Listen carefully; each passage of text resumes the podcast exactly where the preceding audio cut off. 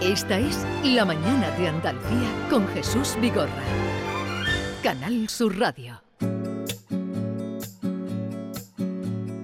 Una niña triste en el espejo me mira prudente y no quiere hablar. Hay un monstruo gris en la cocina que lo rompe todo, que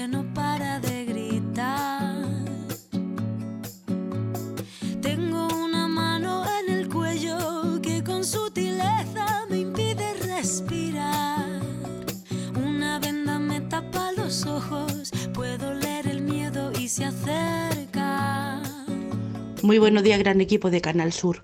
Hoy con la, el Día de contra la Violencia de Género, pues la verdad es que un pequeño homenaje a mi hermana Andreita, que fue, fue víctima de, de- violencia psicológica. Eh, no está entre nosotros, se le rompió el corazón de, de no cuidarse, se le rompió el corazón con 39 años. Así que un abrazo grande para todas esas mujeres luchadoras que se puede y que la familia la acompañe. Lo que donde donde tengan que acompañarla de a un centro a donde sea que la acompañen y que, que se sale que se sale. Lo que no se puede abandonar una y punto porque no. Un abrazo grande soy Loli de Bailén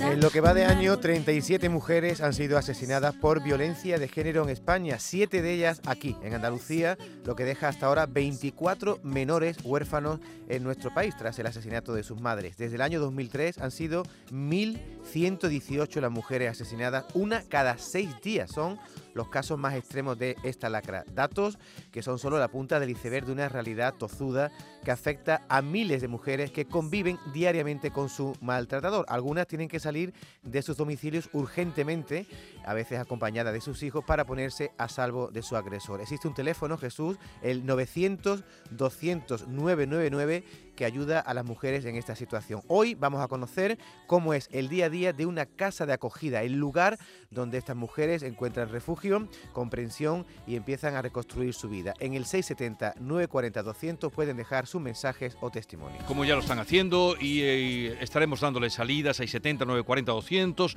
hacíamos una primera eh, incursión en esa casa de acogida donde se encuentra hoy Maite Chacón volvemos ahora para que nos dé más detalles y nos diga cómo es ahí la vida Maite Hola Jesús, hola David, hola a todos. Pues la verdad es que de momento la vida aquí está muy tranquila, porque hay silencio. Los niños ahora mismo están en el colegio, las madres, algunas han salido a buscar trabajo, a intentar rehacer su vida, tienen que arreglar papeles, como se dice popularmente, tienen cosas que hacer. He visto algunas ¿eh? en el patio, eh, pues charlando entre ellas. Es un edificio grande que acoge ¿A cuántas mujeres? Porque estamos aquí ya acompañada de la directora del centro, que se llama María Ángeles Anaya y que lleva más de 30 años trabajando aquí, María Ángeles.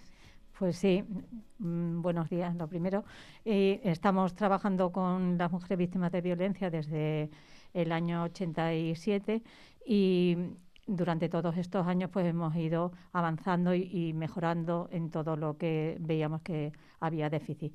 Entonces, desde que se creó el Instituto Andaluz de la Mujer en el 89, dependemos directamente de ellos y claro, las condiciones a todos los niveles mejoraron enormemente. ¿Cuántas mujeres hay ahora mismo aquí? Pues mira, ahora mismo aquí hay 13 mujeres y 12 niños, me acaban de decir. La, eh, la población varía porque mm, es una población que eh, fluctúa, que en un día, mm, un día la mujer está aquí y al día siguiente por cualquier circunstancia decide marcharse. Entonces, eh, sí, eso ocurre más sobre todo en el centro de emergencia que más que en la casa de acogida. Hay que decir que esto está organizado, diremos, en tres niveles. Está el centro de emergencia, que a- donde acuden las mujeres efectivamente cuando tienen una emergencia, a lo mejor un, problema de, miedo y de, y de peligro físico real, salen corriendo, acuden a, las casas de emergencia a través de este teléfono que, estamos repitiendo, ¿no? Sí, eh, las vías de acceso son dos. Una a través del teléfono 900-200-999 o a través de los centros provinciales de atención a la mujer, que hay uno en cada provincia, en cada provincia de Andalucía. Entonces, mm, otra forma de acceso también es a través del 016, pero el 016 lo que hace es derivar al teléfono 900 andaluz.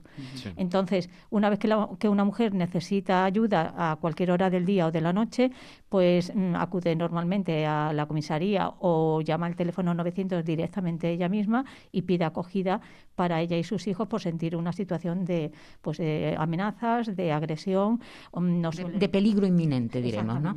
Luego están Jesús los pisos de acogida, que es donde estamos nosotros, pisos de acogida que, María Ángeles me enseña, hemos dado un paseo, hemos visto un piso que tiene tres dormitorios, un salón, hay lugares compartidos donde las mujeres comparten también espacio. Y luego están los pisos tutelados que diremos eh, el último paso, ¿no? Sí, la mujer ingresa en emergencias y por motivo de seguridad siempre la mujer mm, y sus hijos va a ir a otra provincia. Entonces pues, ingresa en una casa de acogida de otra provincia para poder llevar una vida normalizada y poder llevar a sus hijos al colegio y hacer una vida lo más normal posible para salir adelante. Y ya en esa provincia es donde eh, le ofrecerán un, piso tutelado, que es como la última fase del programa, que ya la mujer tiene que tener unos ingresos y una serie de condiciones para pasar a estos pisos y ya salir adelante a vida normalizada como cualquier ciudadano. De eso se trata, Jesús. Aquí hay muchos profesionales, sobre todo mujeres, la, la gran mayoría todas, ¿verdad? ¿Sois todas mujeres? Sí, también tenemos algún monitor. Sí, Maite. Bueno, algo ha pasado ahí con eh, el quantum, con la comunicación, pero volveremos a recuperar esa conexión. Nos estaba contando de, tres lugares, centro de emergencias, casa de acogida, donde se encuentra Maite hoy, y el piso tutelado, que sería ya la, incorporación, digamos, a la vida normalizada. ¿no? Maite. Sí, bueno, nos hemos quedado en este momento sin eh, la conexión, pero volveremos a retomarla en un momento, puesto que la idea es eso, recorrer y visitar y ver cómo es la vida en un centro de acogida. Maite. Aquí estamos otra vez, Jesús, hemos tenido un pequeño accidente, pero ya se ha resuelto en un minuto, en un minutito. Bueno, 34 centros de acogidas en toda Andalucía, 500 plazas, María Ángeles en total. ¿Se cubren esas plazas? ¿No se cubren? Siempre habrá, supongo, reservas para, para casos de, emergencia, ¿no? Vamos, en cada provincia pues siempre organizamos según las fechas que, haya eh, eh, y el número de el volumen de casos que tenemos, pues que haya plaza siempre libre para que, ninguna víctima se quede en la calle. Siempre va a tener Mm, eh, plaza y, por ejemplo, en fiestas, en la feria, en Semana Santa, que sabemos que a lo mejor hay picos de, aumento de casos, pues intentamos siempre tener plazas de reserva para que eh, puedan entrar las personas que lo necesiten. Es decir, cuando hay fiesta, cuando hay Semana Santa, vacaciones, tenéis aquí más mujeres. Sí, suele haber unos picos ah, con fechas especiales, como son las Navidades, también después de las comuniones. También no, es muy significativo que después de la que terminan los niños del colegio eh, suelen pedir acogida a las mujeres porque quieren que sus hijos terminen el curso escolar.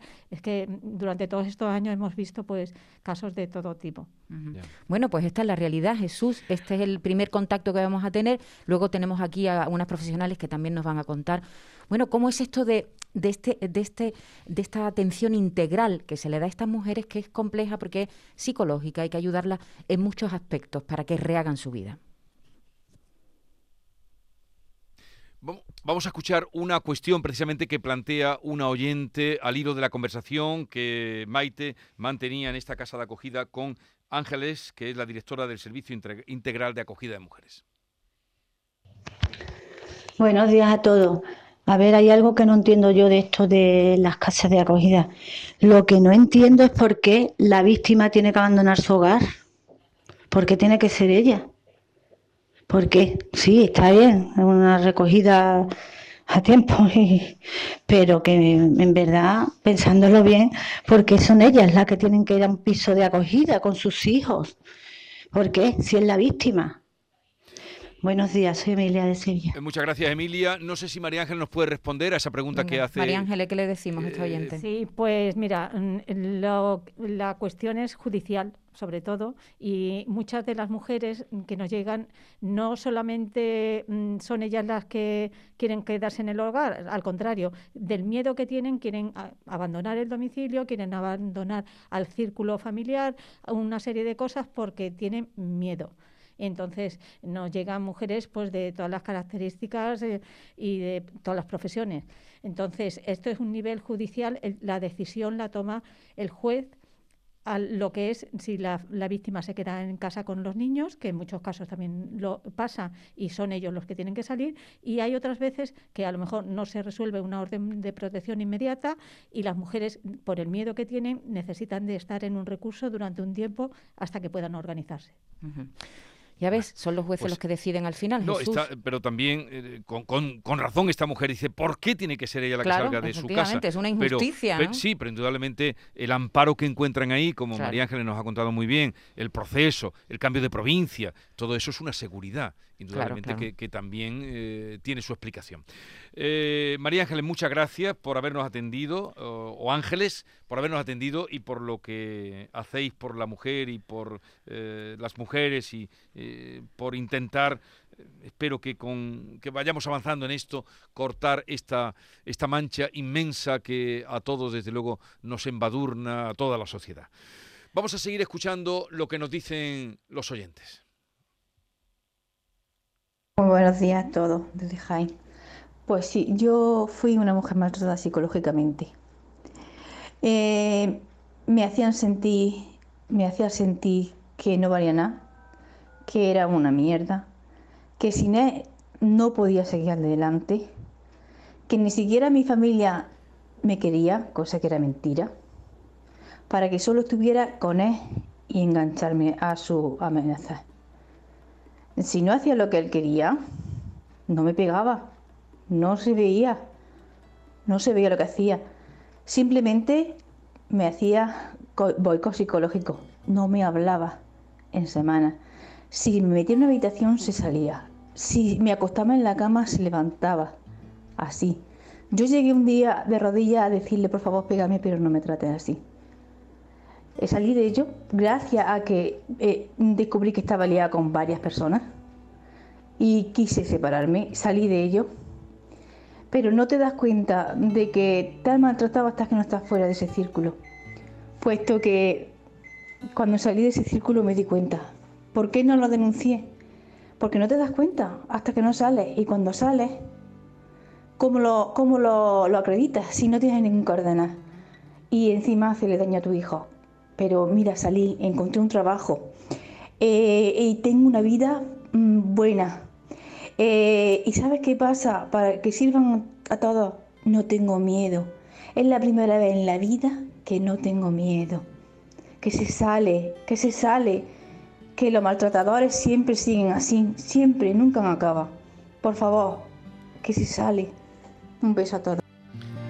Bueno, te agradezco enormemente este testimonio que nos ha estremecido, nos ha estremecido con lo que has contado y, y con esa eh, normalidad que has contado tu experiencia y me ha gustado ese final de que no tienes miedo. Felicidades. Los psicólogos Jesús llaman a lo que ha contado esta oyente el maltrato invisible, porque decía ella que no se daba cuenta. Es cuando aún no sabes que el abuso no es lo mismo que el amor, ¿no? Y es una de las fases que se pasan hasta que por fin te das cuenta. Vamos a saludar, iremos escuchando los mensajes que nos dé tiempo. Eh, Este que llegaba desde Jaén, desde luego, nos ha estremecido porque ha hablado de, de- de esa violencia que no se ve y me ha venido a la memoria lo que decía aquella señora eh, en el último asesinato machista que se dio en Algeciras. No me creíais, no me creíais cuando llegó a la manifestación. Vamos a saludar a María, es un nombre falso. María ha salido de la situación de maltrato tras pasar por un centro acogida como el que hoy visitaba eh, Maite. María, buenos días. Buenos días. ¿Cómo fue su experiencia? Bueno, mi experiencia fue, con esta persona, mm, creo que, bueno, reaccioné a tiempo porque la cosa iba a más. Una persona que, eso, ellos son te bajo la luna, te bajo el cielo y si hace falta, y después ahí se ve el cambio de un día te quiero y otro día te pego, te insulto también, entonces eso no, no, para mí no era normal, yo me fui dando cuenta cuando alguien la llevaba, opinaba diferente a él, o por teléfono, o yo estuve 11 meses con él, y que se ponía muy agresivo. Cuando alguien no opina como tú, sea de política, sea de cualquier tema, con una agresividad con, y de prepotencia, ¿no? Yo tengo que llevar la razón porque, ¿no? Y yo le decía que, que cómo se podía poner así. Entonces yo ahí me iba dando cuenta de cosas que, que yo dije, esto no tiene, no va por buen camino. Ah, sí te das cuenta, cosillas te das cuenta. Lo que pasa es que eso, y además son, piden el perdón, son unos manipuladores de categoría. Eso es. Entonces yo, el perdón le dura dos minutos, eso no tiene solución. Para mí lo vi claro, hablo de mí, de mi experiencia, lo vi claro que eso no llega, eso no iba a ningún sitio. No iba a ningún sitio. Entonces hay una persona de que después empezó a beber alcohol, porque yo era, éramos amigos al principio y él bebía, de, tomaba fanta de naranja, después bebía alcohol, pero un día tras otro. Y, eso, y era agresivo.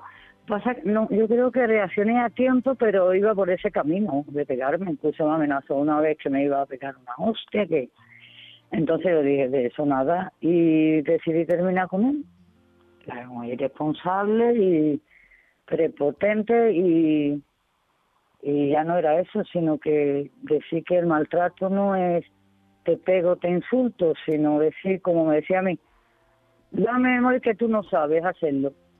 O sea, ahí ya te están anulando. Y dije, y yo le contestaba, le decía, pues si tardo más en hacerlo, tardaré más. Oye, y, y, María, eh, y tú encontraste refugio en una casa de acogida, ¿no? Ah, sí, exactamente. Yo lo, exactamente, le voy a contar cómo llega el momento de llamar, ¿no? De pedir esa ayuda. Yo pasé una noche muy mal, pasé mucho miedo porque esta persona ha bebido, bueno, que se le acentuaba más, claro. perdóname, María, ¿en algún momento llegó a amenazarte de muerte? Sí, cuando, exactamente, por un audio, cuando yo lo terminé la relación con él, eh, la noche anterior de salir de no volver más, porque terminé con él, y por la mañana quedé con una persona que me había recomendado, una amiga, para llevar un currículum. Sí. Entonces yo, al terminar con él, él toda la mañana que cuando volvía, que cuando volvía, yo le dije que no, que yo había dejado claro que esa relación estaba, que nada, absoluta. Y cuando él vio negativa tras negativa, que eso, que no me convencía, lo típico de estos personajes que te quiero mucho, era la mujer de mi vida, no, ¿qué hago yo sin ti? pues tu problema será lo que tú harás, pero yo ya, esto se acabó, esto no tiene, y dejar los trabajos, bueno, de irresponsable, entonces, claro, cuando él ya vio que no y que no, eso cuando me amenazó de muerte por un audio, y yo, hasta el día de hoy, mm, me ayudaron en acogida con unos currículos en la mano y mi bolso. Así hasta el día de hoy. Así es. ¿Y ya saliste, ya, saliste de la casa de acogida? ¿Vives ya, eh, cómo vives ahora? ¿En un piso tutelado o, ya te has...? Eh, antes, antes, ya soy independiente, comparto piso con, con la amistad y eso, pero ya soy ahora independiente. Pero sí he pasado a hacer emergencia a la casa acogida, la casa acogida pasé al piso tutelado. Mm. Bueno. Y, estás estudiando, ¿no, María? escuché esa amenaza, perdón, es que se me olvidó un dato importante. Cuando escuché la amenaza de como tardara más me iba a tirar por la ventana y además lo repitió el tono como iba subiendo de con la maldad, de agresividad. El tono es alucinante, como entonces yo dije, no subo no subo, pero para nada, vamos, por si acaso, hasta el día de hoy. Así lo hice. Esa fue mi experiencia. Pues eh, muchas gracias por compartir con nosotros tu testimonio, María. Celebramos que hayas pasado por ahí, que hayas superado esa situación tan, tan violenta que tú nos has contado. Volvemos a la casa de acogida con Maite y, y ahí donde iniciábamos hoy la narración o este acercamiento, vamos a concluir.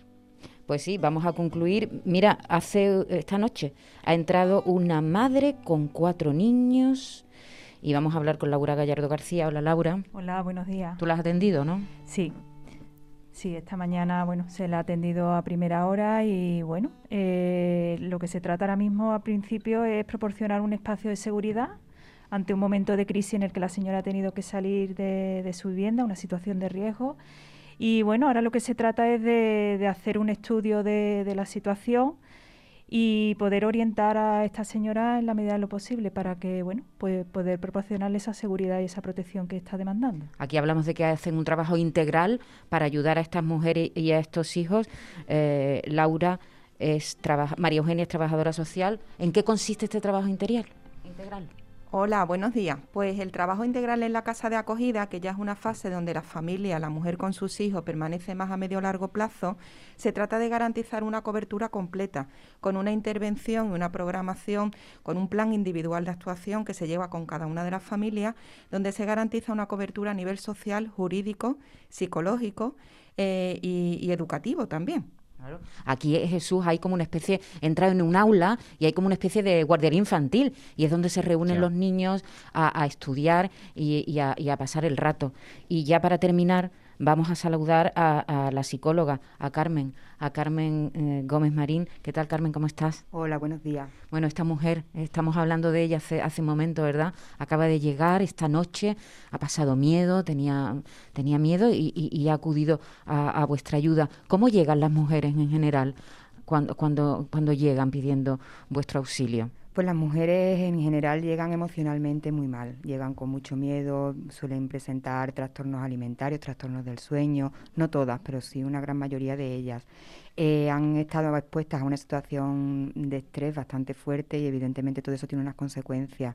Y bueno pues se evidencia tanto en la sintomatología que presentan como en bueno pues eh, cuando ya empezamos a trabajar con ellas pues en la autoestima que esto normalmente viene debilitada en, el nivel de dependencia emocional que es algo que es bastante complejo y es muy importante trabajar porque de ello va a depender que la mujer pueda superar este proceso. Carmen de aquí cuando pasa un tiempo eh, se sale es decir salen y salen mm, con las heridas restañadas. Ese es el mensaje que tenemos que dar, que el paso por aquí, el paso por estas casas de acogida, el paso por este recurso, como le llamáis vosotros, ayuda, sirve a las mujeres, ¿verdad? sí sirve, sirve y ayuda y las mujeres eh, consiguen salir adelante, dejar atrás esa, esa, situación de violencia y poder comenzar una nueva vida, que es el objetivo por el que ellas vienen y en el que nosotras intentamos ayudarla en todo lo que podemos.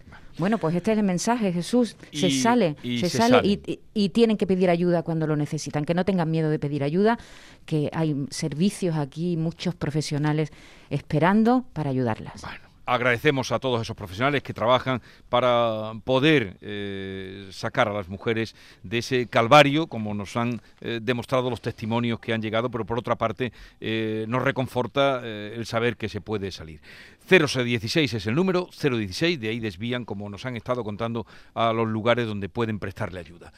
10.36 minutos de la mañana, no es solo hoy el día internacional de posicionarse contra la violencia hacia las mujeres, sino todos los días. Hoy un poco más, o nos detenemos un poco más, pero debe estar siempre presente en nuestra vida. Con la boca casi seca, qué peligro estar tan cerca, y mis ojos siempre alerta, nunca sabes lo que piensan, sus miradas elocuentes le descubren, le delatan y mis manos temblorosas van buscando cualquier cosa. Si tu hermana, amiga o compañera es víctima de violencia de género, no dejes que caiga en su trampa. Aislamiento, celos, dependencia, control, chantaje. Su entorno cercano es su mejor defensa. No la dejes sola. Llámanos al 900-200-999. Te asesoraremos para poder actuar. 25 de noviembre. Día Internacional contra la Violencia de Género. Junta de Andalucía.